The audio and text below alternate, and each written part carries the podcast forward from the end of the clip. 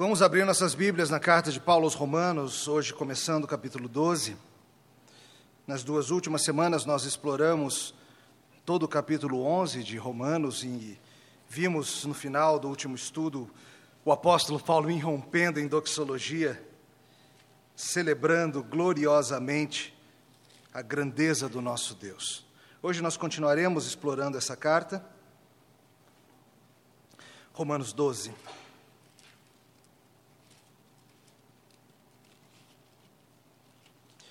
Vamos tratar hoje apenas dos dois primeiros versículos. Escute com fé a leitura da palavra do Senhor. Essa palavra não é meramente a obra do apóstolo Paulo, ela é a obra do apóstolo inspirado pelo Espírito Santo do Deus verdadeiro. Assim diz o Senhor. Rogo-vos, pois, irmãos, pelas misericórdias de Deus, que apresenteis o vosso corpo por sacrifício vivo, santo e agradável a Deus, que é o vosso culto racional e não vos conformeis com este século, mas transformai-vos pela renovação da vossa mente, para que experimenteis qual seja a boa, agradável e perfeita vontade de Deus. Até aqui a palavra do Senhor, vamos orar. Senhor, nós agradecemos pela carta de Paulo, nós agradecemos pela instrução maravilhosa aqui contida, e nós pedimos que o mesmo Espírito que inspirou o apóstolo milhares de anos atrás seja conosco utilizando este pregador, vencendo nossas barreiras, transformando nossos corações. No nome de Jesus oramos. Amém. Queridos, qual é a relação entre aquilo que nós sabemos e a forma que nós agimos? Qual é a relação entre aquilo que temos em nossa mente, a maneira que entendemos o mundo e a maneira que agimos e nos relacionamos com esse mundo? Semana passada, o planeta foi tomado de súbito com aquele misterioso episódio do vestido de cor misteriosa. E inúmeros artigos apareceram pela internet, pelas principais revistas, foi parar nos programas de televisão, lidando com questões que surgiram a partir daquilo. Questões interessantes acerca de percepção, acerca de conhecimento, acerca de como nós interpretamos o próprio mundo. E nós fomos, de repente, confrontados com uma realidade estranha de que nós não vemos o mundo todos do mesmo jeito. Pessoas olhavam a mesma foto e viam coisa completamente diferente. Nesse sentido, um dos artigos mais interessantes que li foi da revista Business Insider, descrevendo algo um tanto estranho. O artigo, o nome do artigo é um tanto bombástico, mas eu explico para vocês. O artigo se chama Até a Idade Média ninguém via a cor azul. Como, como assim ninguém via a cor azul. Tinha um problema com o olho do povo que na reforma foi solucionado. Será que é isso? Não, não é isso. A ideia é a seguinte: antes da Idade Média, até aquele momento, não havia ainda no vocabulário comum uma palavra para descrever o que eu e você hoje chamamos de azul. Certas tonalidades de azul eram classificadas apenas como um tipo de verde. Outras tonalidades eram classificadas como um tipo de vermelhos mais puxados para o roxo. E quando você vai ler descrições antigas, como que Homero faz, ele descreve em certo momento o mar como uma cor de vinho. Vinho? Que, que mar que tem cor de vinho? E a gente pega as descrições bíblicas e você vai ver que no hebraico antigo simplesmente não existe uma palavra que a gente traduz como azul. Ah, mas em Êxodo acho que tem algum lugar que fala azul. A palavra lá traduzida como azul, melhor seria traduzido como algo similar ao roxo. De novo, não é que não existia a cor azul, mas não havia a discriminação do azul como uma cor independente. E as pessoas tratavam o mundo dessa forma, porque era a forma que a gente enxergava. Nossas categorias mentais mudam a forma que nós percebemos a realidade e, consequentemente, como nós agimos em relação ao mundo. Ainda assim é hoje. Claro, vá, por exemplo, com um decorador, ou um, um arquiteto, um design interior, escolher coisas para sua casa. E você vai ver que o seu vocabulário cromático é limitadíssimo. Você vai ver que eles têm nomes para cores que você simplesmente chamaria de vermelho enfumaçadinho, ou de verde esbranquiçado, azul bonitão, ou amarelo portentoso. Minha assessora para assuntos cromáticos, eu chamei uma assessoria essa semana, me passou alguns desses nomes. Por exemplo, o que você acharia de um abajur da Inise? Ou uma concha carmim carnáceo, não conhece essa cor? Posso te dar uma blusa cardo? Você gostaria? Você usaria? Cada nome bizarro que ela me mostrou. E aí eu, todo metido, perguntei para ela, ai, fúcsia. Ela disse, não, pastor, isso é super comum. Queridos, nosso entendimento sobre o mundo e sobre a vida faz com que nossa ação seja diferente. Uma mente mais treinada, mais bem preparada para ver as cores, percebe o mundo de uma maneira mais refinada nesse aspecto. E quando nós aprendemos certas coisas, não só a respeito de cores, mas acerca da vida, acerca do universo, acerca de tudo mais, nós percebemos que a vida é diferente. Crianças, é assim com vocês também. Às vezes vocês aprendem uma coisa na escola que muda o mundo.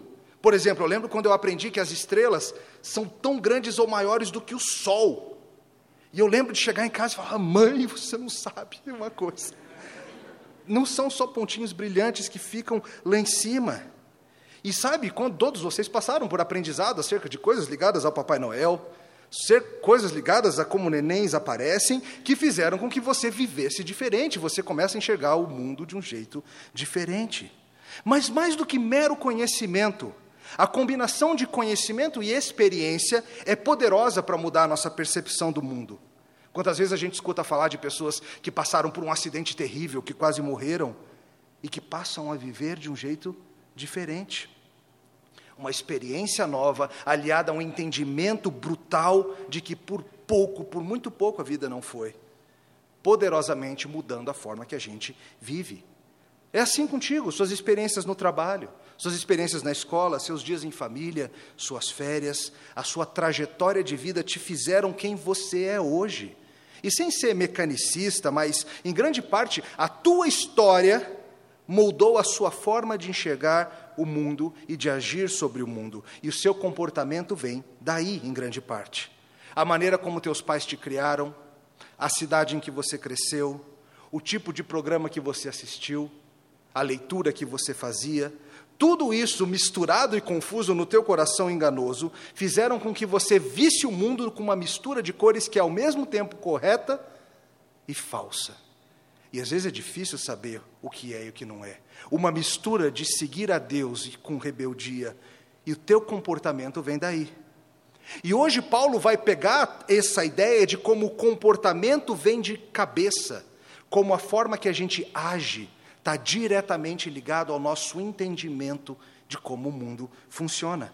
Ele vai falar para a gente acerca de como é que as boas novas do Evangelho são uma reprogramação, uma reprogramação da tua própria mente um remoldar do teu coração, que vai fazer com que você enxergue esse mundo de uma maneira nova, vai fazer com que você veja cores que você não via antes.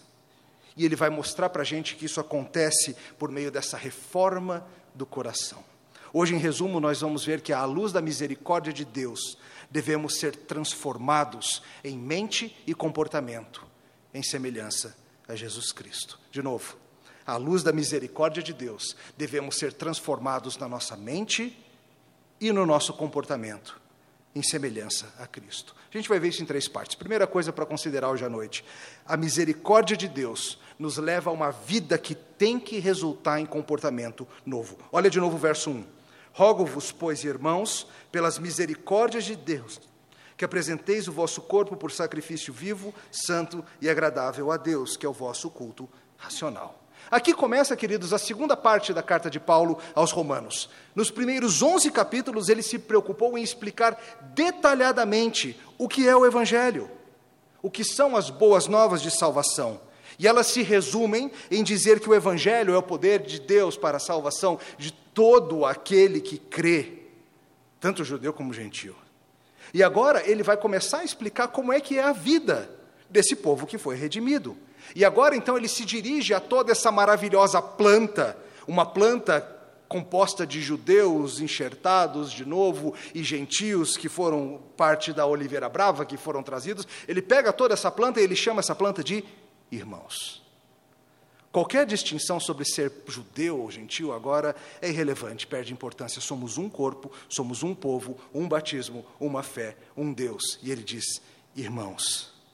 E o que, que ele vai fazer? O que Paulo vai fazer nos próximos capítulos, até o final do livro, é algo que vai contra boa parte do pensamento das igrejas evangélicas hoje em dia. Sabe o que ele vai fazer? ele vai unir teologia e prática. Ele vai mostrar que a teologia é necessariamente prática e que a prática precisa vir da teologia. Se a teologia que nós aprendemos não for algo que resulta em vida transformada, então não foi teologia de verdade. Simples assim. Mas, por outro lado, se a gente quer tentar viver a vida cristã, viver de maneira santa, sem entender primeiro o que é a vida cristã, a gente vai acabar muitas vezes, sabe aonde? No legalismo. Nós vamos, cada um de nós, inventar as regras do que é o bom comportamento cristão. Se eu não conheço a mente de Cristo, eu boto a minha mente no lugar. E isso é perigoso. E Paulo traz aqui então esse rogo-vos, pois. Esse pois, queridos, é importantíssimo. Esse pois é a dobradiça do livro. A luz do evangelho, portanto, pois. Muitas vezes as pessoas pregam esse começo de Romanos 12 sem levar em conta tudo isso que veio antes. Isso é perigosíssimo. Como se Deus exigisse que eu me transformasse, que eu fosse santo e agradável a Ele, para então de alguma forma ser salvo. É como se a salvação fosse por minha conta. E isso tem, infelizmente, paralisado diversos crentes. Isso tem levado pessoas a viverem na ansiedade de: será que eu estou agradando a Deus? Será que eu estou agradando? Será que eu serei salvo? Será que foi suficiente? Será que o que eu fiz basta? Queridos, Paulo nos chama a uma vida santa, sim, mas pois algo já aconteceu. É porque Jesus Cristo já fez tudo. É porque eu não podia fazer nada. É porque eu tenho o Espírito Santo de Deus habitando em mim, que agora, à luz disso tudo, eu tenho algo a fazer. E a gente tem que evitar também a ideia de alguns que falam de graça, como se graça significasse que Deus não exige nada de nós após a salvação. Alguns dizem que para a gente falar de graça, a gente não pode colocar exigências de comportamento, mas veja que o apóstolo Paulo não tem nenhuma vergonha de fazer isso. Ele passou 11 capítulos falando da graça necessária, e à luz dessa graça, ele vai falar para a gente: vocês precisam viver. A vida santa não é algo que vai contra a salvação. Pelo contrário, ela é algo que acompanha como resultado da salvação. Jesus Cristo não veio, viveu, morreu e ressuscitou apenas para que você fosse liberto do inferno no final, mas para que agora, daqui até a sua morte e sua ressurreição, você já vivesse em novidade de vida. Isso é o oposto do que o sistema desse mundo ensina para a gente. No sistema meritório da escola, do trabalho, do quartel. Imagina que a professora chegasse para você, crianças, e falasse assim: Olha, você vai tirar 10 em matemática. Já estou te dando a sua nota antes de você estudar e fazer a prova. Agora vai lá e estuda. Você ia achar um pouco estranho isso, não ia? Você fala, Hã? Ou então, se o seu chefe dissesse para você: A tua promoção está garantida no final do ano. Não importa o que você faça esse ano. Parece um pouco revertido esse jeito de pensar, mas é o que o Evangelho nos diz. O Evangelho nos diz: Jesus Cristo já fez por você. A sua nota é boa, a sua promoção é garantida, não por nada que você fez, mas porque o Filho de Deus fez por você. Ele já garantiu a tua redenção. E agora, já que está garantido, para de se preocupar com o resultado final e viva, e faça, e imite, e aprenda com aquele que já fez. É um tanto estranho. É o reverso do que esse mundo passa. É a estranha notícia de que você chegou a uma posição transformada por causa de que outro fez por você. Jesus Cristo morto e ressurreto. E ele te chama agora, vamos lá, nova vida, é o que o apóstolo fala. Rogo-vos, pois, irmãos. Queridos, no original, quando Paulo fala rogo-vos, não é um mero pedido. É um pedido chamando a responsabilidade. Não é um, um mero assim, filho, você se importa de lavar a louça para mim hoje? Não é isso. É, filho, a sua tarefa é lavar a louça. Vamos? Paulo não está dando uma opção para a gente. Paulo está nos chamando para a realidade. O soldado lá no quartel foi colocado ali com treinamento, atitude e entendimento para a sua tarefa. O capitão não precisa ficar falando, por favor, faça isso. Ele chega ao seu lado e diz: vigie, faça, atue. E veja que tudo isso tem que ser, como venho falando, baseado na misericórdia de Deus. Eu rogo-vos, pois, irmãos, pela misericórdia de Deus. É por causa da gratidão à nova vida que recebemos que nós vamos viver de maneira radicalmente diferente. É por causa da vida e a obra de Jesus, Como a gente tem estudado na carta de Tiago, nos nossos grupos familiares, uma fé que não resulta em obras não foi uma fé verdadeira. Foi uma fé falsa. Foi uma mera presunção. E Paulo nos chama a viver diferente. Voltando à nossa introdução, o Evangelho, a salvação é algo tão radical que não é possível você aprender essas realidades, você tomar conhecimento dessas coisas na sua mente e no seu coração, e isso não mudar a forma que você vê o mundo. Necessariamente vai trazer nova vida. Agora você já sabe o nome das cores. Agora você já sabe a realidade sobre os nenéns. Agora você já entende como a vida funciona. Não tem como alguém se tornar um discípulo de Jesus Cristo sem que isso redefina a própria identidade da pessoa. Eu não sou mais o Emílio, eu sou o Emílio, nova criatura, sendo refeito à imagem de Jesus Cristo. Se você está em Cristo, esse é o teu chamado. Nenhum cristão está fora desse plano. Esse plano é para todos. E esse plano funciona em grupo. Isso é algo que muitas vezes os cristãos não entendem. Sem entrar demais no que vai ser tratado mais adiante, mas a gente vai ver como Paulo vai imediatamente falar que esse crescimento acontece no contexto do corpo, que ele não é algo que acontece isoladamente. Hoje é muito comum a gente encontrar os chamados desigrejados. Pessoas acham que podem viver o evangelho isoladamente, fora da igreja, Muitas vezes porque foram feridos, porque têm cicatrizes, porque estão desanimados com a igreja, pensam que vão ter mais vitalidade espiritual longe do povo de Deus. Mas como é que vai chegar a seiva no ramo se o ramo não está junto da planta? Como é que vai chegar a nutrição espiritual se essa pessoa está afastada do corpo? Isso não é possível, queridos. Ao menos não de maneira sadia. E daqui para o final da carta, o que Paulo vai fazer é mostrar várias formas que isso acontece. Entenda de uma vez por todas: não há verdadeira apresentação de corpos como sacrifício vivo fora do contexto do corpo de Cristo. Não há transformação da mente para experimentar a boa, perfeita e agradável vontade de Deus fora do corpo de Cristo. Essa era a primeira coisa que a gente precisava ver. À luz do chamado e da misericórdia de Deus, nós somos chamados para uma nova vida. Tá bom, mas o que, que Paulo deseja que eu faça? O que, que Paulo quer que eu faça à luz desse evangelho? E assim a gente vai para o nosso segundo ponto. A misericórdia de Cristo nos leva a apresentar nossos corpos em santidade de adoração a Deus. Apresenteis o vosso corpo como sacrifício vivo e agradável a Deus. Queridos, a gente sabe, a Bíblia explica para a gente que o sistema sacrificial não existe mais, ele não é mais necessário. A gente não precisa mais, quando vem aqui para o Hotel Nacional, chegar com cabra, com bezerro, com não sei o quê, com ovelha, e ter aquela confusão e fazer uma matança aqui. Por quê? Porque Jesus Cristo já foi morto, o Cordeiro Santo de Deus, pagou de uma vez por todas pelo nosso pecado. Mas isso não significa que não exista mais um tipo de sacrifício que Deus deseje. O pastor R6 Pro coloca da seguinte forma: existe um sistema sacrificial no Novo Testamento. Não é um sacrifício que nós fazemos a fim de conseguir a expiação de pecados, mas um sacrifício que nós fazemos porque a expiação de pecados já aconteceu. Não é um sacrifício que vai envolver em você morrer ou em alguém morrer no teu lugar é um sacrifício que envolve não a sua morte, mas que envolve a sua vida. Essa apresentação do nosso ser diante do Deus verdadeiro é o nosso culto a Ele. Um culto vivo, santo e agradável.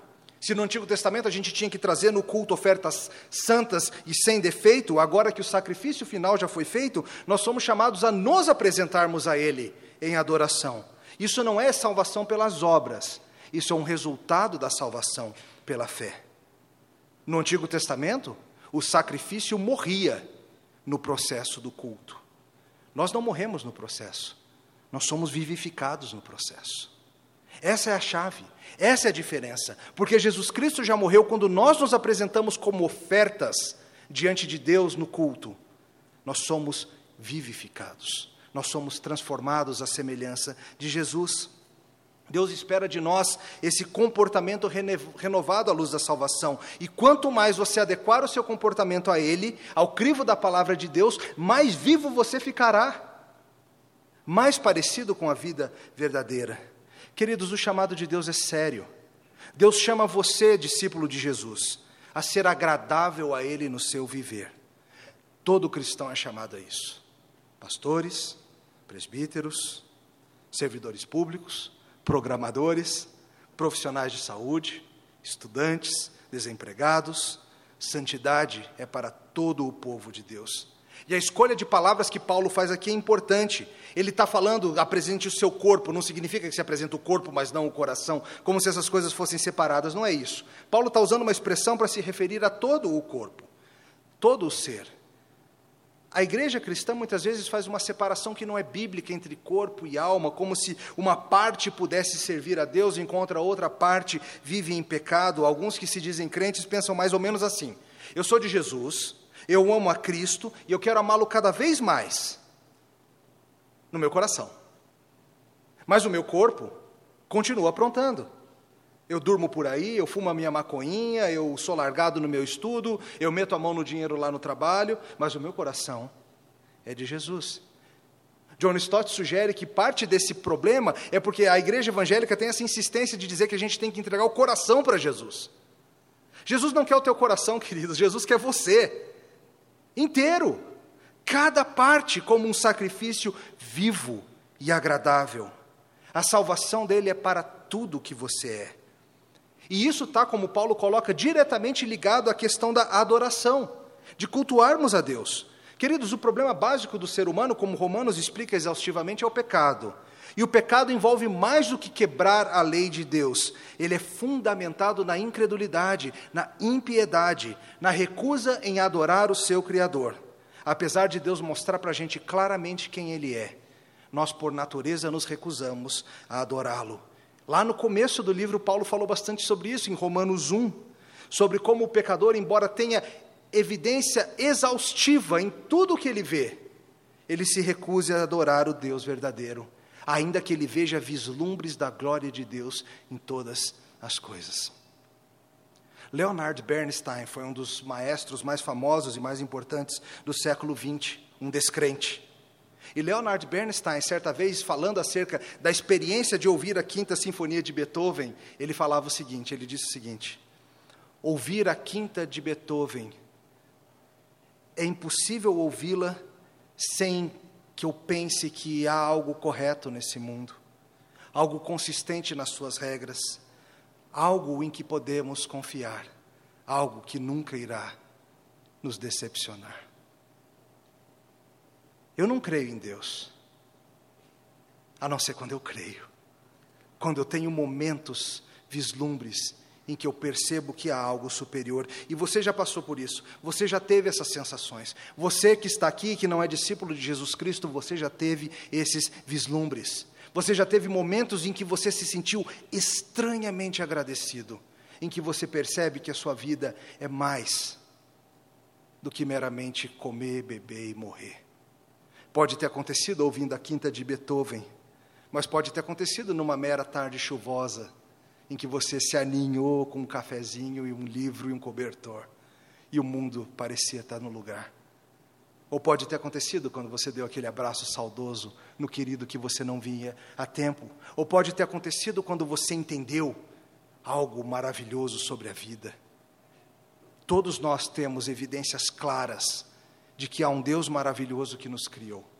Mas, infelizmente, por causa da nossa rebeldia, como Romanos explica, nós não queremos nada com esse Deus. Nós queremos as bênçãos, nós queremos os frutos, nós queremos o café, o cobertor e o abraço, mas nós não queremos a santidade dele.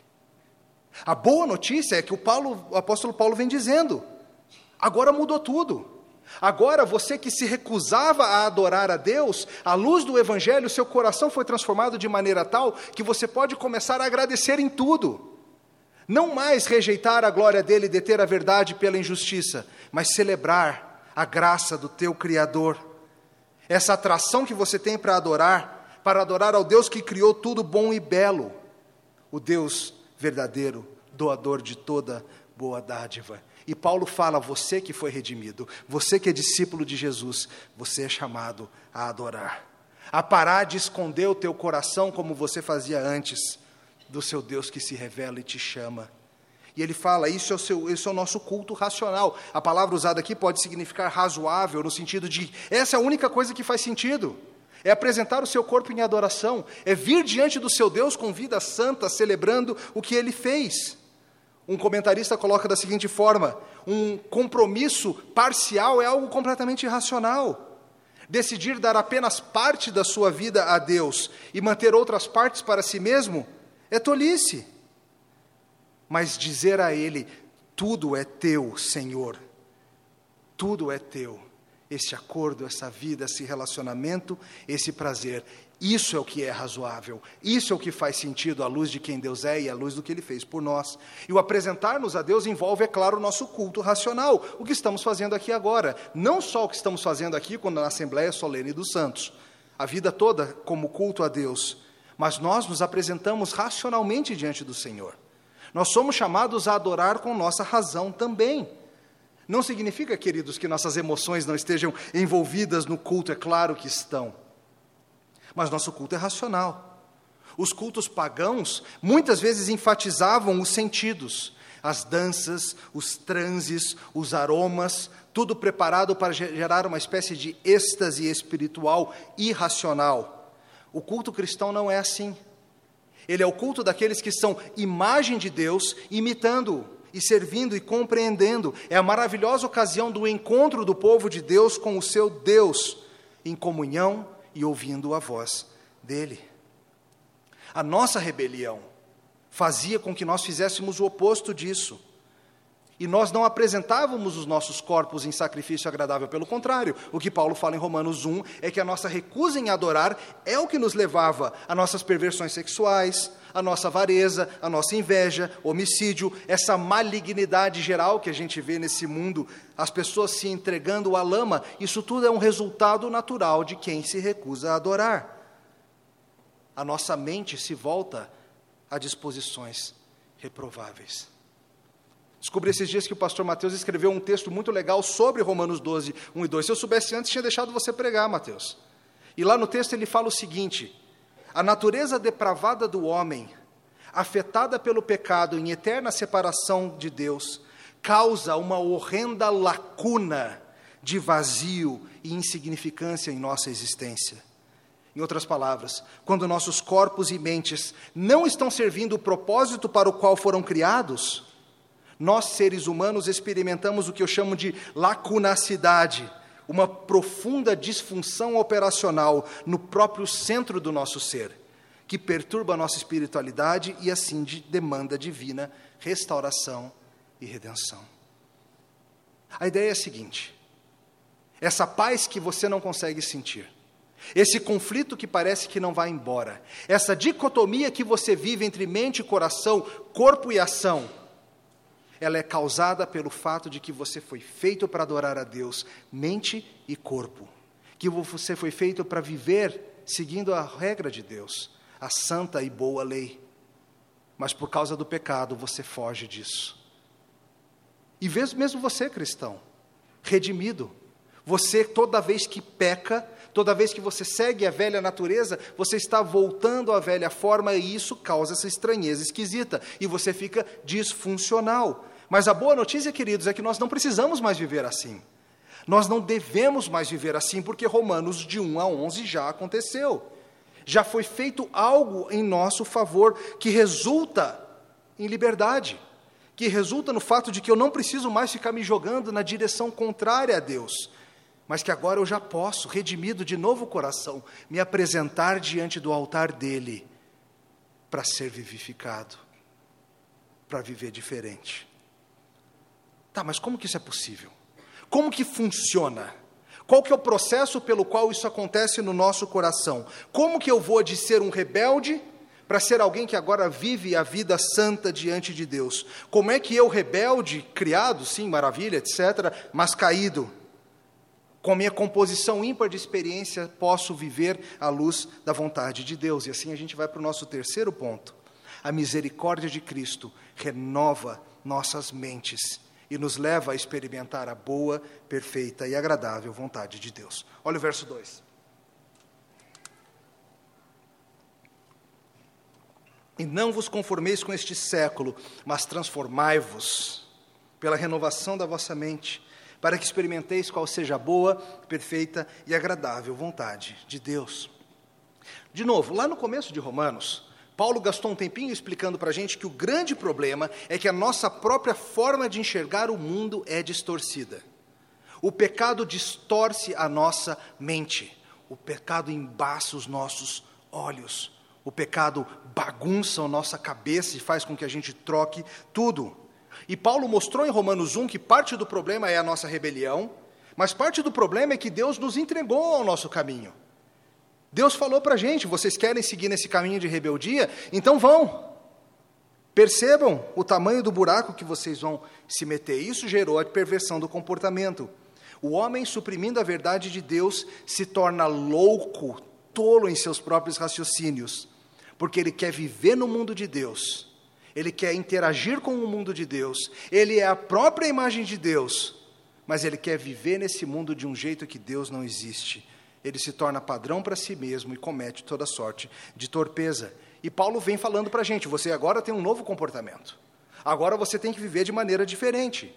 E isso vai acontecer da seguinte forma: quando você transformar a sua mentalidade, quando você transformar a sua maneira de enxergar o mundo.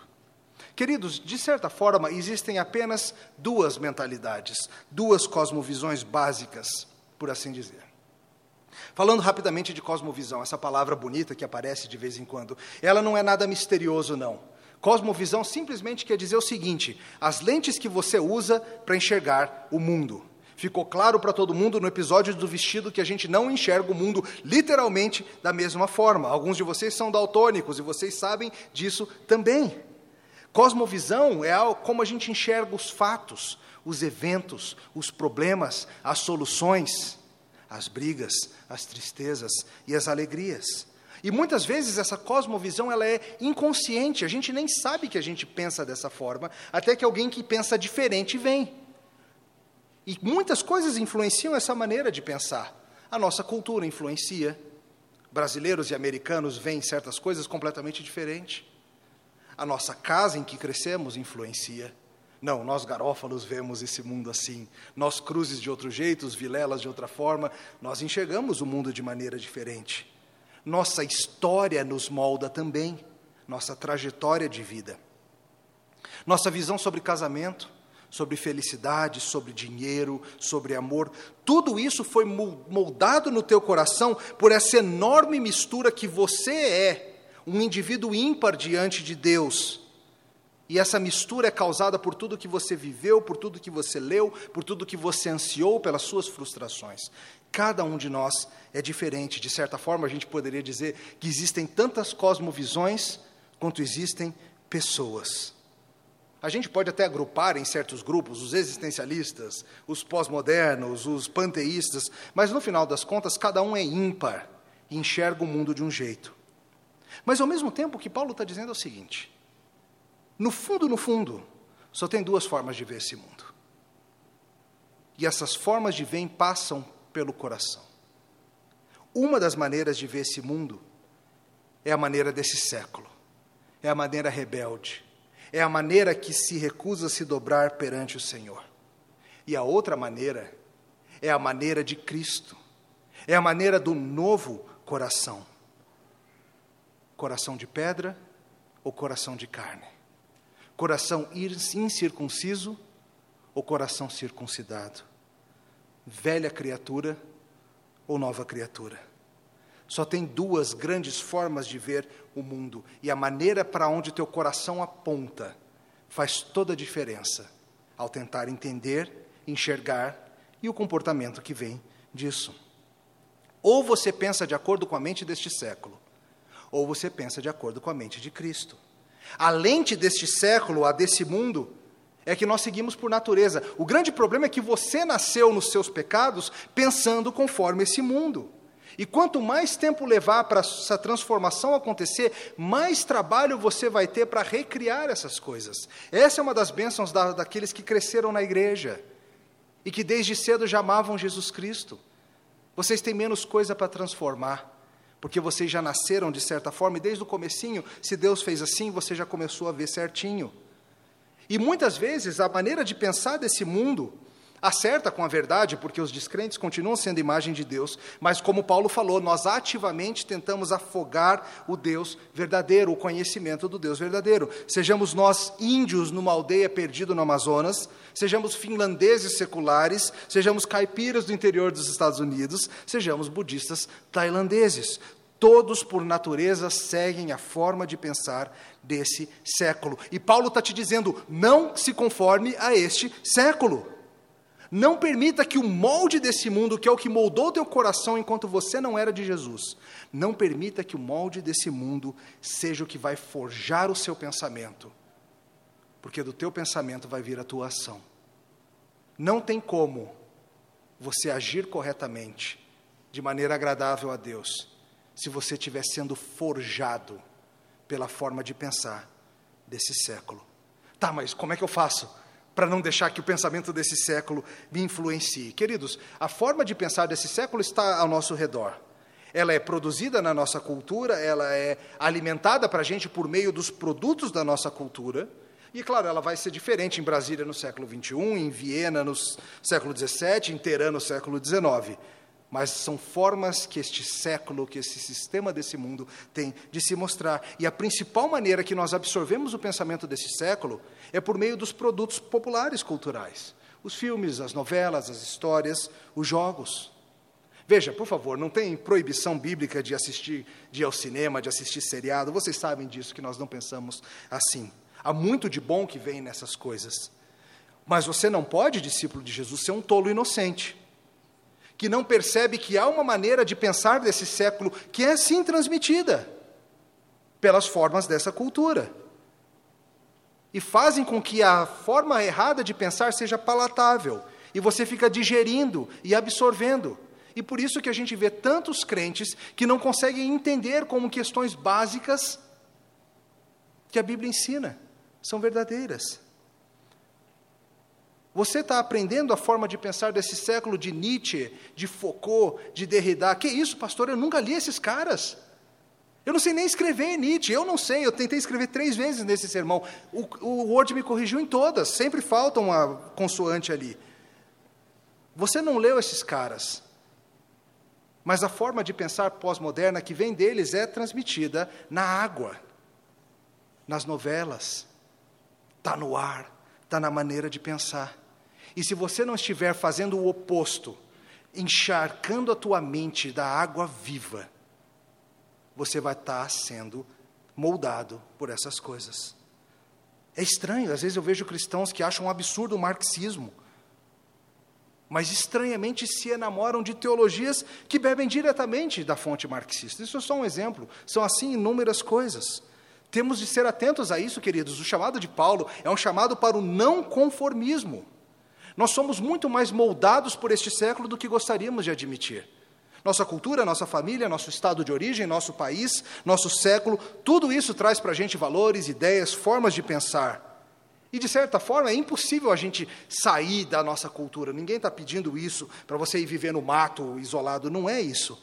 O que Paulo está chamando você a fazer é, ao invés de você ser moldado por esse século, você ativamente buscar moldar o seu cérebro, o seu coração, sua cosmovisão por outra coisa, pela mente de Jesus Cristo. Transformai-vos pela renovação da vossa mente. O que Paulo traz aqui é o verbo grego metamorfel, de onde vem, claro, a palavra metamorfose. O que Paulo está falando é o seguinte: você precisa de uma mudança radical no seu próprio ser.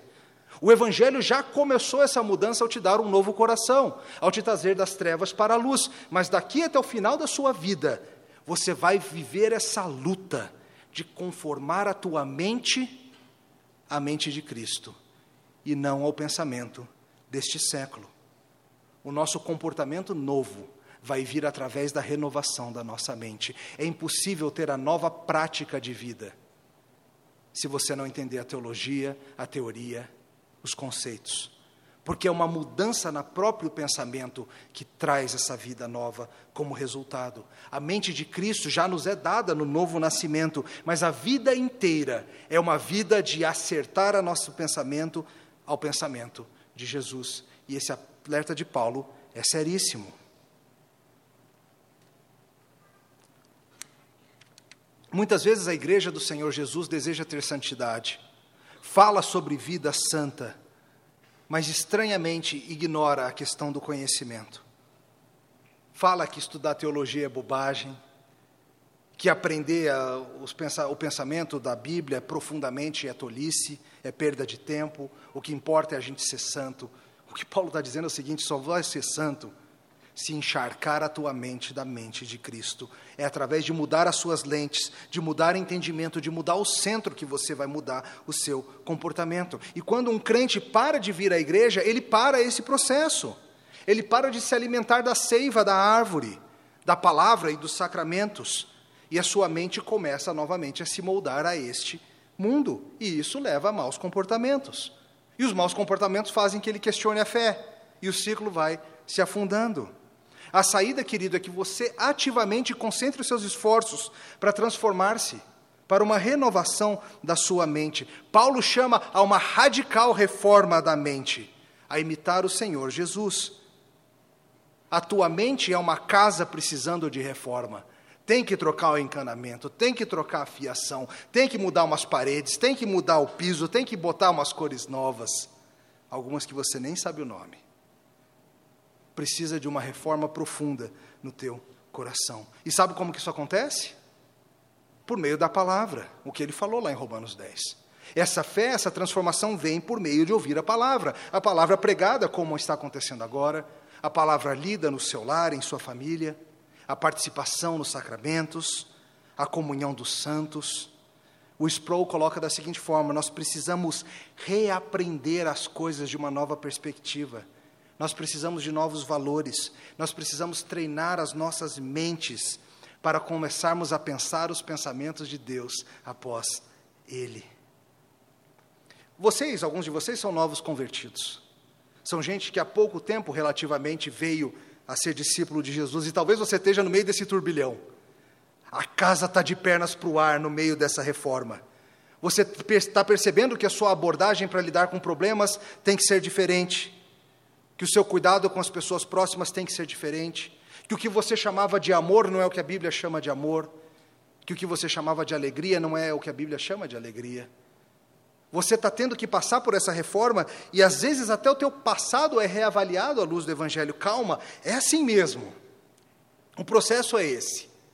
No começo a gente fica um tanto confuso, a gente parece que não sabe de mais nada. Você veio de um molde, querido, e você está sendo remoldado pelo Evangelho.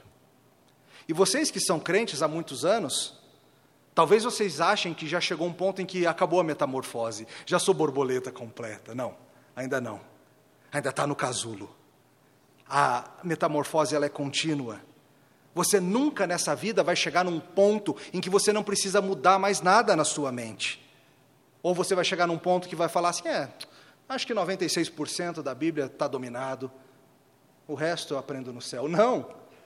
Você precisa a sua vida inteira. E para alguns de vocês é um choque quando, depois de 30, 40 anos de evangelho, um pregador vem e ensina para você algo que você nem imaginava, como, por exemplo, predestinação, lá em Romanos 9, e você fala assim: não é possível. Se em 30 anos de fé cristã eu não aprendi isso, isso não tem como ser verdade. Você ainda está sendo moldado, seu coração ainda está sendo transformado você ainda está sendo adequado. A vida toda vai ser uma vida de adequação da sua mente. Talvez seja a sua visão sobre dinheiro que precise mudar urgentemente, ou a tua visão sobre o que é casamento, ou sobre cuidado da criação, ou sobre ciência, ou sobre cidadania. E a palavra de Deus fala sobre todas essas coisas você precisa ser transformado. Mas quem que faz essa transformação? Sou eu que faço ou é Deus que faz? Curiosamente, o grego dá as duas possibilidades. Algumas traduções falam transformai-vos e outras traduções dizem sede transformados. A forma lá grega, não vou entrar em detalhes, ela permite as duas traduções. E o mais interessante é que a gente sequer precisa escolher, porque biblicamente as duas coisas são verdade. A transformação é feita por Deus, é o braço forte dele que está remando e nos levando adiante. Mas ele nos chama assim, a botar o nosso bracinho fraquinho no remo e fazer força e suar e nos esforçarmos. Nós ainda experimentaremos, queridos, o mundo quebrado. Mas Paulo já mostra para a gente que à medida que a nossa mente é transformada, veja que maravilha, a gente já começa a entender melhor a vontade de Deus. E com isso a gente vai experimentar melhor como o mundo funciona. A vontade de Deus para a tua vida, sabe qual é? A Bíblia fala: é a tua santificação. Ponto. E por meio da santificação, Deus vai te preparar melhor para viver, para agir, para servir. A santificação é a principal forma que Deus utiliza para te guiar nessa vida. Ele não vai te dar um sonho para dizer com quem você precisa casar. Você não vai ouvir uma voz misteriosa dizendo qual vai ser o seu emprego. Mas se você for santificado na tua mente, você vai começar a ser moldado à luz da palavra de Deus e você vai naturalmente discernir melhor qual é a boa, perfeita e agradável vontade de Deus. Porque à medida que Ele renova os teus olhos, você enxerga o mundo como o mundo é. No começo eu falei para vocês que o nosso entendimento da vida faz com que a nossa visão seja diferente que a nossa ação seja diferente. Queridos, o Evangelho é essa maravilhosa e transformadora realidade, a boa notícia de que Deus nos salvou em Jesus Cristo, que Ele teve misericórdia de nós, e isso faz com que você, crente, tenha que ser um não conformista. Alguém cuja identidade não é forjada por este século, não é forjada por ser brasileiro, nem por ser brasiliense, nem por ser da sua família, mas alguém que é principalmente forjado pela palavra e pelo Espírito, alguém que não vai se acovardar diante desse século, alguém que agora, liberto da escravidão do pecado, vai viver em honra a Deus, em deliciosa gratidão a Ele. Sproul fala assim: Você quer conhecer qual é a vontade de Deus para a sua vida? Estude a palavra de Deus. Você precisa começar a pensar que nem Deus pensa. Você precisa de uma nova mente. E se você quer uma nova mente, você precisa estudar a palavra de Deus mais rigorosamente do que qualquer outra coisa que você estudou na sua vida. Não tem uma maneira mágica para conhecer a vontade de Deus, a não ser conhecer a palavra de Deus. E daqui para frente, na carta de Romanos, o que Paulo vai fazer é mostrar para a gente inúmeras formas pelas quais a vontade de Deus deve ser feita em nossas vidas. Mas hoje o que você precisa é absorver de coração esse princípio que a tua vida já é nova em Jesus Cristo. E que essa vida nova em Jesus Cristo tem que envolver o sacrifício agradável a Deus. E isso só é possível com a transformação da tua mentalidade. E vai doer um pouquinho. E às vezes vai doer bastante. Mas o resultado é bom. O resultado é que você vai aprender o nome das coisas. O resultado é que você vai começar a identificar o mal como mal e o bem como bem o resultado é que você vai começar a ver o eterno como o seu valor eterno, o mundano como passageiro, e você vai ver o mundo muito mais colorido, porque você vai saber qual foi a fonte de luz que criou todas essas cores. E nessas cores você vai ver um vislumbre do mundo por vir, cada vez mais claramente. Oremos. Te louvamos, Senhor, pela nova mente em Jesus Cristo. Te louvamos, Senhor, porque o teu desejo para nossas vidas envolve essa transformação. Confessamos, Senhor, que muitas vezes somos relaxados, relapsos, e estamos avançando muito mais vagarosamente do que poderíamos. Nós pedimos, Senhor, que nos, nos ajude, nos dê ânimo, nos dê forças, que nos animemos uns aos outros, que nos encorajemos uns aos outros para esse crescimento na santidade, na vida, no entendimento. Senhor, mostra-nos as cores desse mundo. Mostra-nos, Senhor, os nomes das coisas. Mostra-nos, Senhor, a realidade desse mundo e faz-nos amar a Jesus Cristo. Dá-nos a mente do nosso Senhor, é o que pedimos no nome de Jesus. Amém.